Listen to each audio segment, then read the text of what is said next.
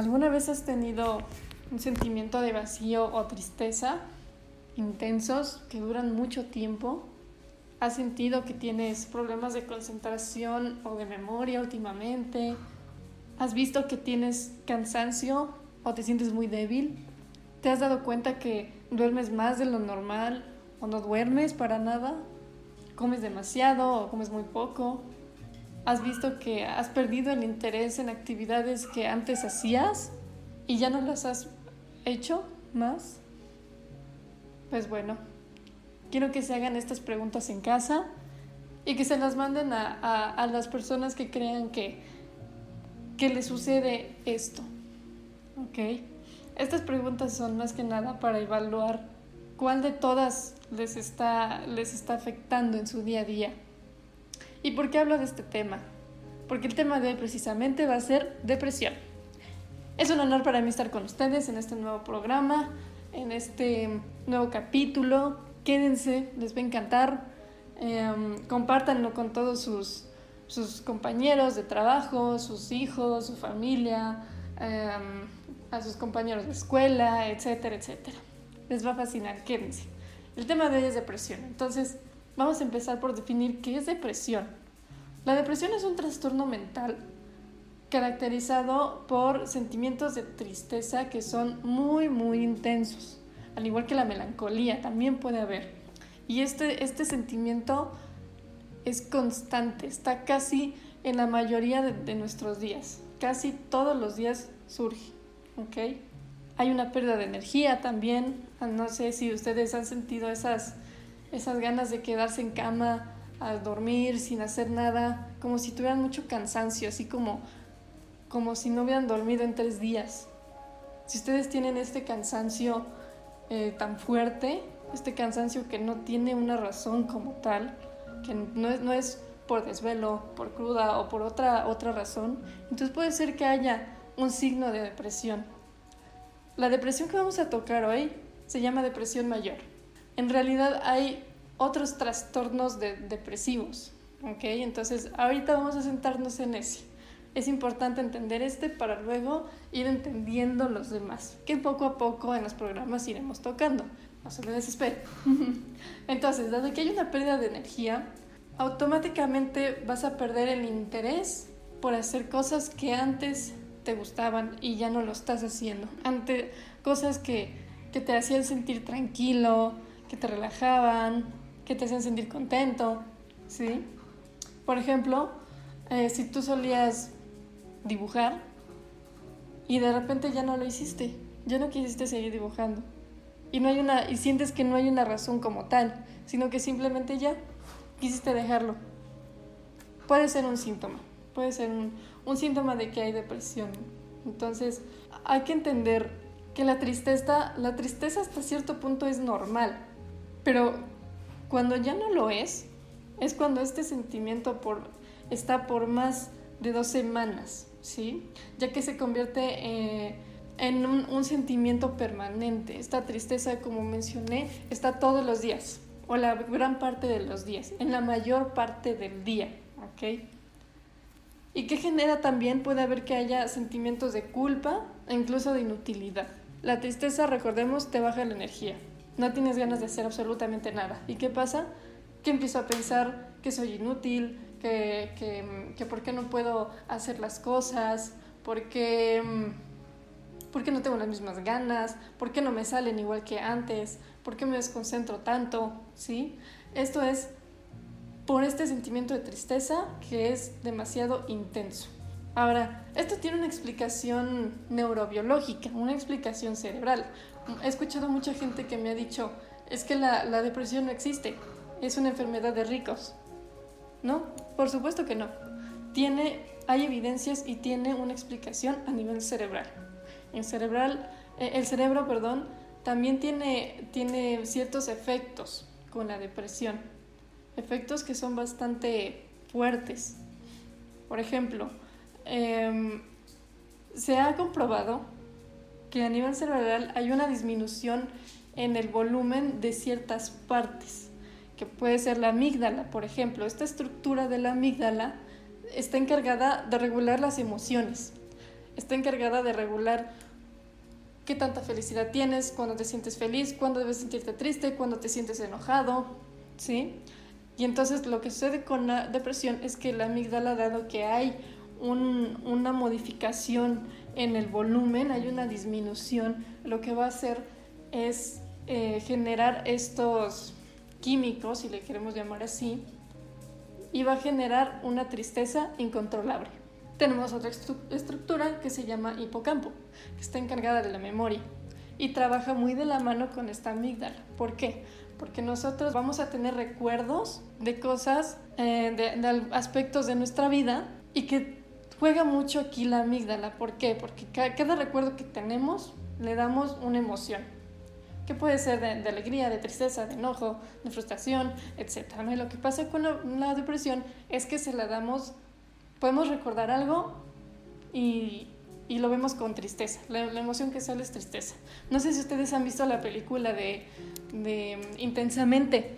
Bueno, si, si sí lo han visto, ustedes habrán visto una, una escena en la que la niñita trata de, de recordar o sea, tiene ciertos recuerdos y lo que pasa es que llega tristeza, lo toca y se vuelve azul y se vuelve triste. Esto sucede precisamente con la depresión. ¿okay?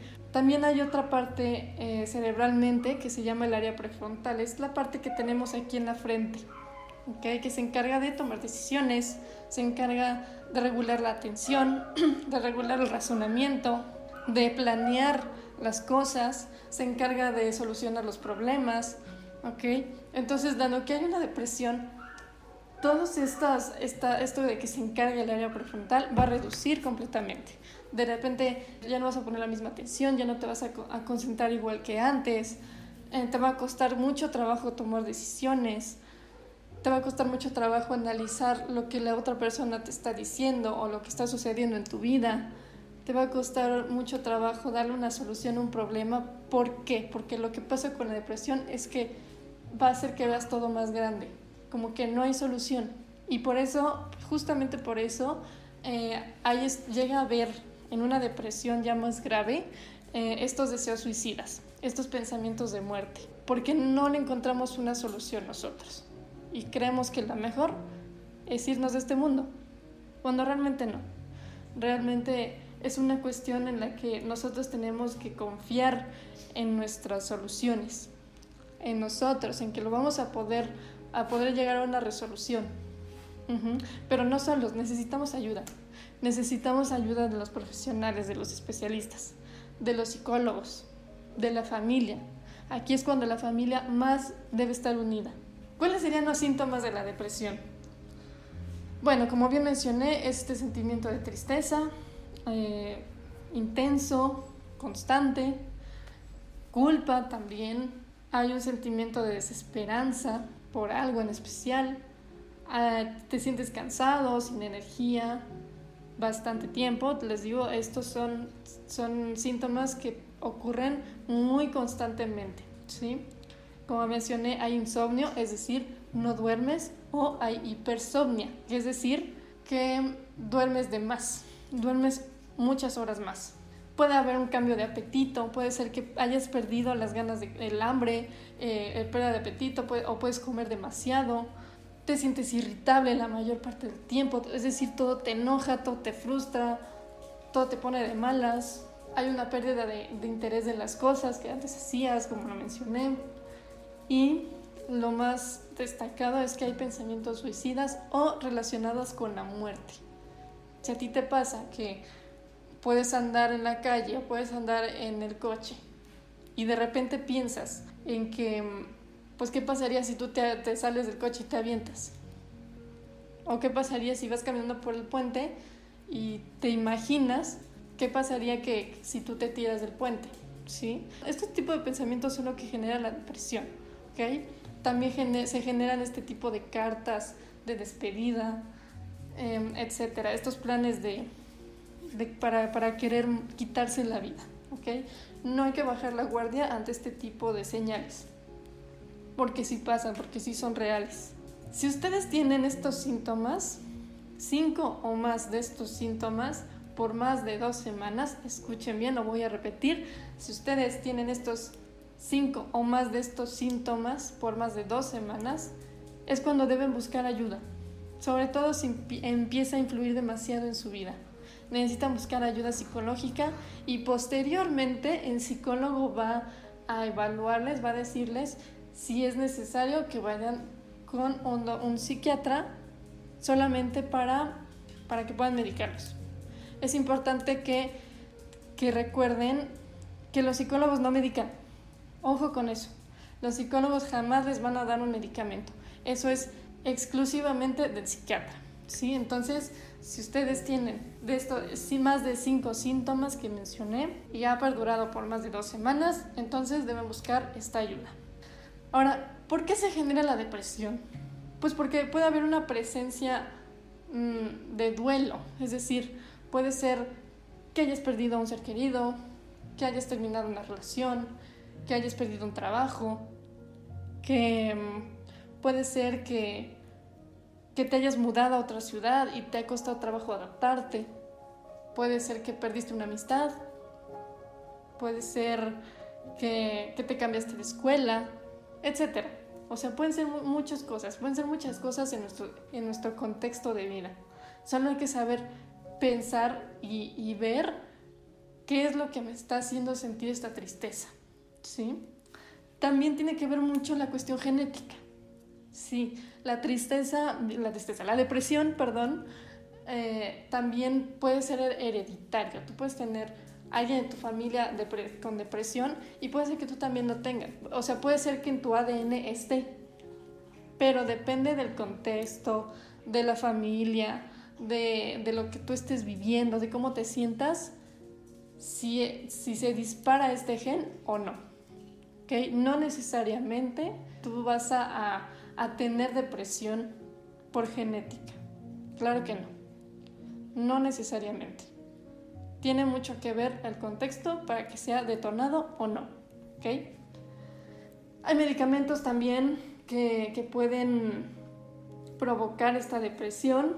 Puede ser si ustedes están tomando medicamentos por alguna afección, por alguna enfermedad y, tienen, y sienten que tienen estos síntomas, es importante que vayan con su doctor, con su especialista, para que se lo, se lo informen y pues él sepa decirles qué hacer.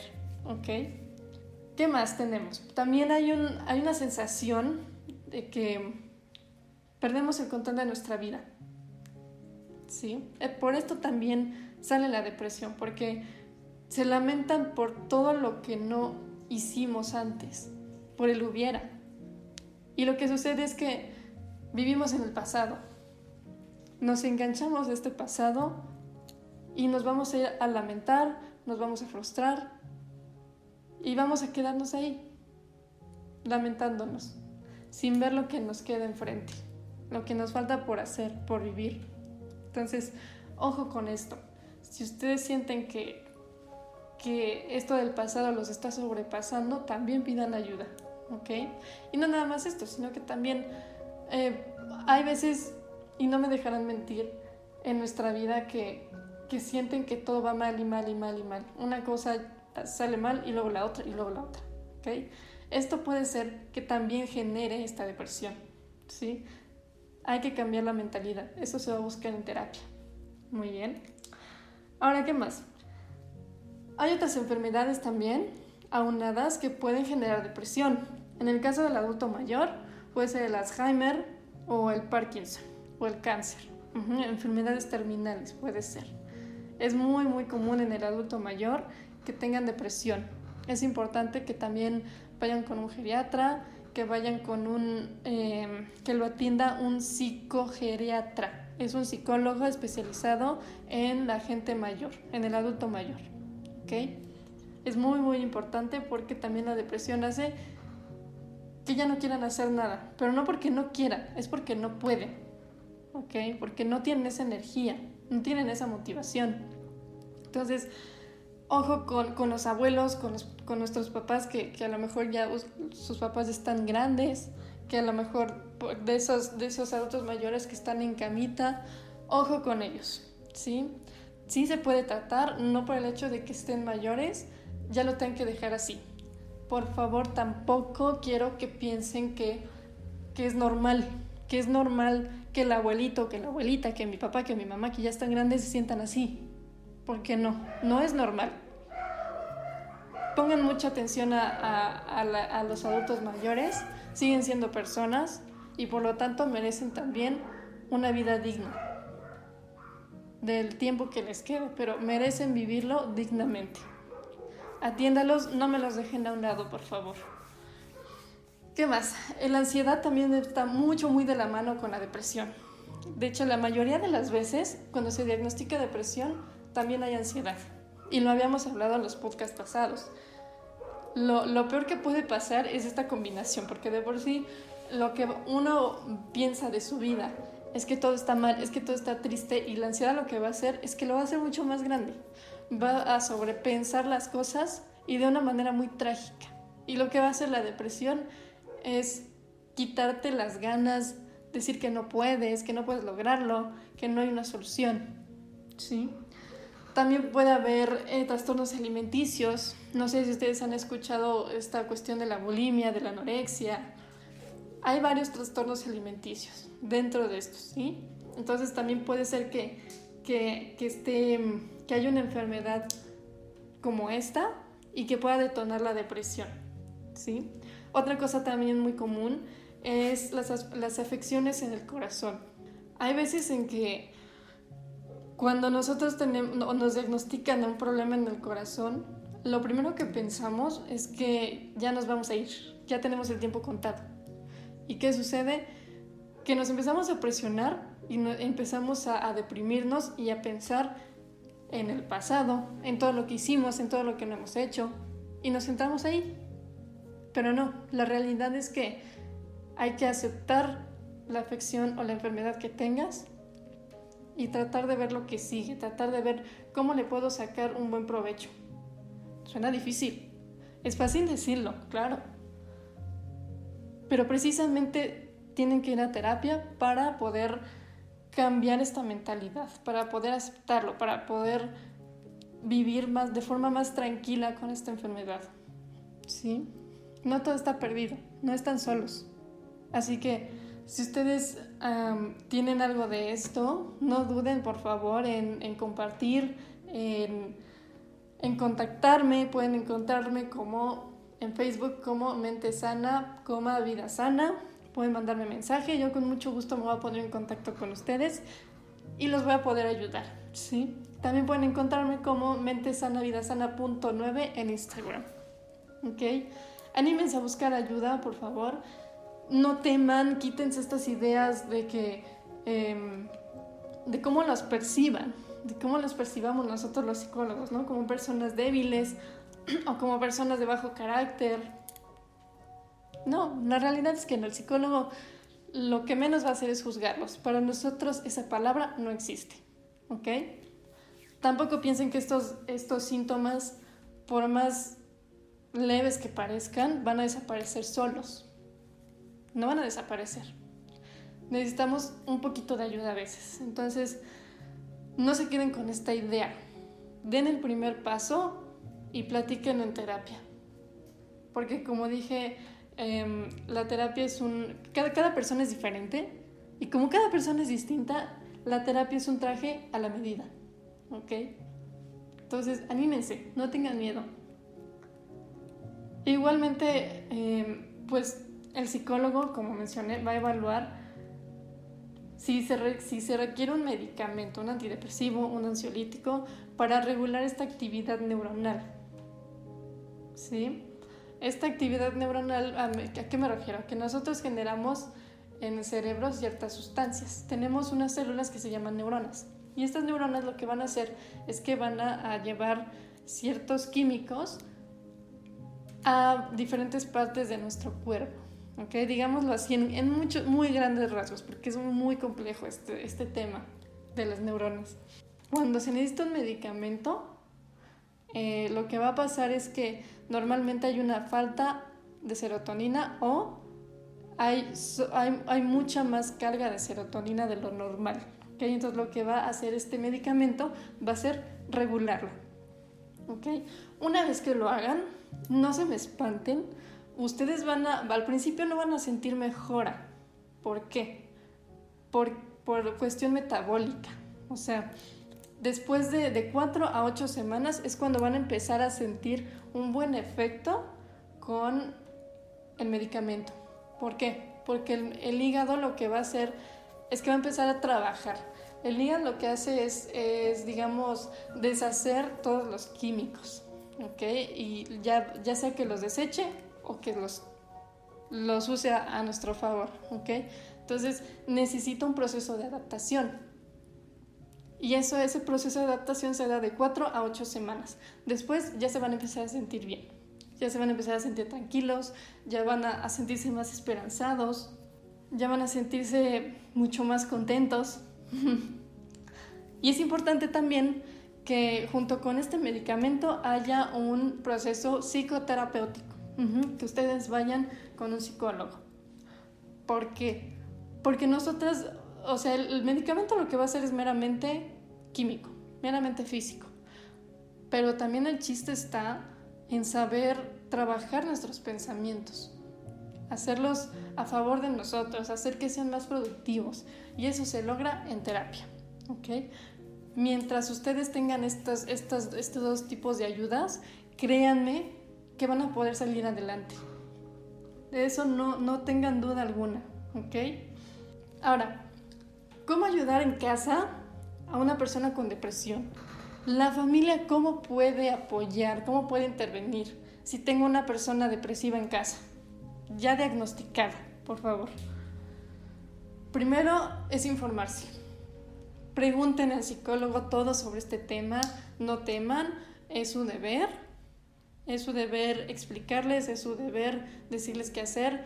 De hecho, eh, es muy común cuando hay depresión eh, tener terapia familiar y o terapia de pareja, como sea el caso, y aparte con la persona que padece depresión. ¿sí? Entonces es informarse. Pero debe ser información de calidad, por eso deben acercarse a los profesionales. Eh, otra cosa muy buena es ayudarlo a ver todos, los, todos aquellos factores que lo hacen sentir enojado o estresado. Que puede ser que, no sé, que a lo mejor no se sienta bien con alguna persona, ¿no? Etcétera. O sea, nosotros hay que ayudarlo a que sea consciente de qué es lo que origina este sentimiento de estrés o de enojo, ¿sí? Y los dos sentarse a encontrar soluciones. La persona depresiva no puede encontrarlo sola, siempre va a necesitar ayuda. En sí, todos necesitamos ayuda. Ser empáticos también. No hay que hacerlos menos. No hay que decir que lo hacen por, por llamar la atención, como escucho mucho. O porque son flojos, o porque no quieren. No, no, no, no va por ahí. Vamos a quitarnos este estereotipo, esta idea de que, como bien mencioné al inicio, de que esta depresión es para la gente rica, o que, que nada más le da a la gente rica, o que no existe. Claro que existe. Entonces, Vamos a quitar este tipo de ideas y vamos a entrar en empatía con ellos. ¿Por qué? Porque es lo que necesitan. Necesitan que alguien los escuche. Nosotros en terapia le llamamos escucha activa. Hay una diferencia muy grande entre oír y escuchar. Yo puedo oír una palabra y ya. En cambio, escuchar es que yo voy a, a tratar de entender lo que me quiere decir la otra persona. Y el entender también está el ver por qué se siente de tal manera. Es tratar de analizarlo más a fondo. Eso es escuchar. Y lo que necesita la persona depresiva es alguien que lo escuche. Es saber eh, que, lo entiendan, lo que les duele, em, lo que les duele, lo que necesitan, cómo les gustaría que los trataran, que les, que les dijeran las cosas y no criticarlo. Básicamente lo que hay que hacer es que con cada avance que tenga hay que aplaudírselo, hay que valorarlo. Él, créanme que esa persona le va a ayudar bastante. También es importante que en casa ayuden en poner atención cuando haya señales de suicidio, cuando haya señales de que se quieren despedir o que se están despidiendo de ustedes, de que, de que han intentado morirse o matarse, es muy importante que, que pongan muchísima atención en esto, porque yo he escuchado gente que me dice, es que lo hace por llamar la atención. Perdóname, pero no. No, o sea, la depresión no es un juego, es, de verdad es algo muy serio. Entonces, vamos a tratar de entender a la persona el por qué lo quiere hacer, qué está pasando en su mente, por qué no, no está encontrando una solución y ayudarlo. ¿Ok? Estas personas no lo pueden hacer solas, siempre van a necesitar la ayuda. Y qué mejor que sea de la familia y no caer después en sustancias tóxicas. ¿Sí? Y entonces, dado a que cómo pueden ayudar a la familia, pues bueno, otra, un ejercicio muy bueno que recomiendo mucho y que pueden hacer en casa es que empiecen a motivarlo, pero no lo obliguen, ¿ok? Van a hacer, van a empezar a poner metas pequeñas.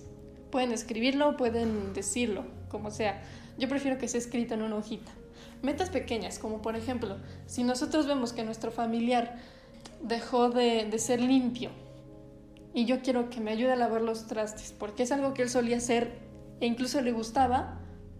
Entonces lo que vamos a hacer es ponerle esta pequeña meta de lavar hoy los trastes, ya sea del desayuno, la comida o de la cena, no importa, pero que las lave. ¿Sí?